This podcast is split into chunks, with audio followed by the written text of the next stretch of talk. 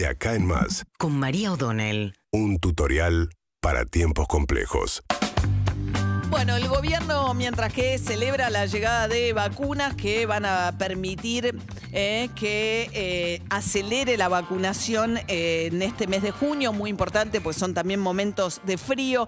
Una de las novedades próximas es que ya va a arrancar, y esto seguramente se va a anunciar mañana, porque pasó por la aprobación del Instituto Gala- Gamaleya en Rusia, el trabajo del laboratorio Richmond, que aquí en la Argentina va a empezar a envasar la Sputnik B. Esto es un anuncio que se espera para las próximas horas y que va a permitir que llegue el principio activo a la Argentina y que de los laboratorios de Richmond salgan al principio 500.000 dosis semanales y después, eh, según anticipó Daniel Goyan, el ministro de Salud de la provincia de Buenos Aires, hasta un millón de dosis por semana envasado. Te tienen que mandar los principios activos suficientes como para que este proceso se mantenga. Pero esto es una muy buena novedad. Producción local de Sputnik con transferencia de tecnología no sería hasta el año que viene porque hay que hacer un laboratorio especial, etcétera. Pero esto es una buena noticia. Eh, ayer hubo 35.300 casos, siguen siendo muy altos los casos. No se ve todavía la baja provocada por los nueve días de mayores restricciones. El gobierno siempre está diciendo, ya llegan, ya llegan, no llegan, esto es un problema. La ciudad de Buenos Aires está cerca de los 2.500 casos todavía. Córdoba está explotada, Córdoba tiene 5.100 casos. Eh, hay mucho enojo del gobierno nacional con el gobernador peronista Schiaretti, porque a la manera Horacio Rodríguez Larreta también mantiene la presencialidad en las clases. Dicen que es una actitud electoralista. Santa Fe, 3.300 casos. Y la preocupación, y esto volvemos a reiterarlo, lo estuvimos contando con Guido toda la mañana. Por un lado, hubo un festejo increíble, los hinchas de Godoy Cruz en Mendoza por los 100 años entraron al estadio como si tal cosa y celebraron los 100 años sin barbijo, sin distanciamiento. Y también Colón de Santa Fe, como entró por primera vez a una final de, una, de la Liga Nacional de Fútbol, de la primera división, eh, hubo festejos en Santa Fe. Y si llegara a ganar, no me quiero imaginar, el viernes contra Racing la final, bueno, la preocupación es que esto se repita también en Santa Fe. No hay condiciones epidemiológicas en ninguna de estas provincias para que haya festejos por eh, acontecimientos futbolísticos. Fíjense el despelote que hay alrededor de la Copa América, ahora que Colombia no va a ser sede, Argentina tampoco, pero que Bolsonaro dijo que sí y la está buscando organizar en aquellas ciudades donde los gobernadores son sus aliados políticos y como tales no tienen restricciones por el coronavirus, a pesar de que hay 1.800 muertos al día en Brasil. Bueno, entonces, mientras está, intenta concentrarse en el tema de la vacunación, el gobierno nacional no logra salir de la discusión de qué pasó con Pfizer.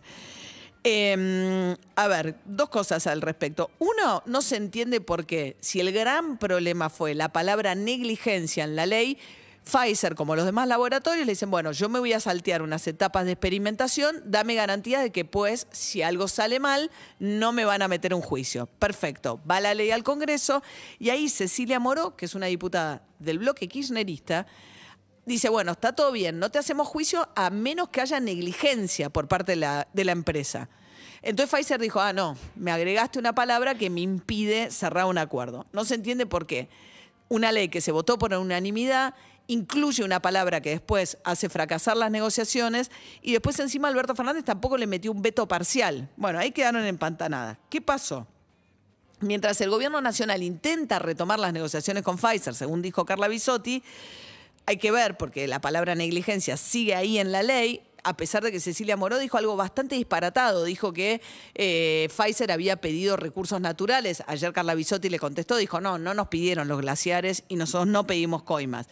Ayer apareció un médico argentino que se llama Santiago Cornejo, que es el encargado de las compras de COVAX para América Latina. COVAX es este mecanismo por el cual eh, Naciones Unidas y la Organización Mundial de la Salud dijeron, bueno, para que ningún país de los más pobres se quede sin nada, yo trato de comprar y me encargo de que haya al menos una cierta cobertura en los países eh, de vacunas. Entonces, a cada país que le dijeron, che, ¿cuánto querés por el COVAX? ¿Y qué vacunas querés dentro del COVAX? Lo que explicó Santiago Cornejo es que le dijeron a la Argentina, pues le preguntaban, ¿qué proveedores querés?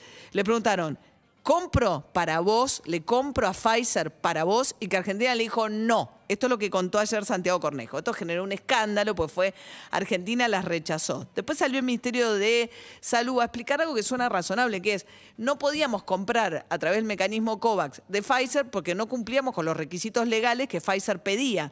Igual ese cupo Argentina lo cubrió con otro proveedor, no es que dejaste de percibir vacunas y tampoco eran tantas, porque eran 182 mil que se podían comprar a través de ese mecanismo de la Pfizer. Pero otra vez vino toda la discusión acerca de Pfizer, que es una discusión de la cual, a falta de claridad también, en la discusión no logra salir el gobierno nacional que quiere que el foco esté puestas en las vacunas que sí llegan y no en las que no llegaron, pero de las que no de las que sí llegan, yo sigo insistiendo que la gran pregunta que para mí es más relevante todavía, lo que pasa que hay como también una agenda de la oposición que los medios toman, ciertos medios toman y otros desechan, pero una pregunta que para mí es muy relevante es qué va a pasar con los 5 millones de argentinos y argentinas que recibieron la primera dosis de la Sputnik B que es una vacuna de la cual la segunda dosis, que es distinta que la primera dosis, es muy escasa.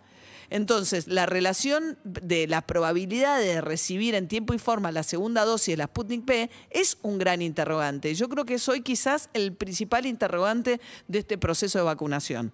Seguimos en Instagram y Twitter. Arroba Urbana Play FM.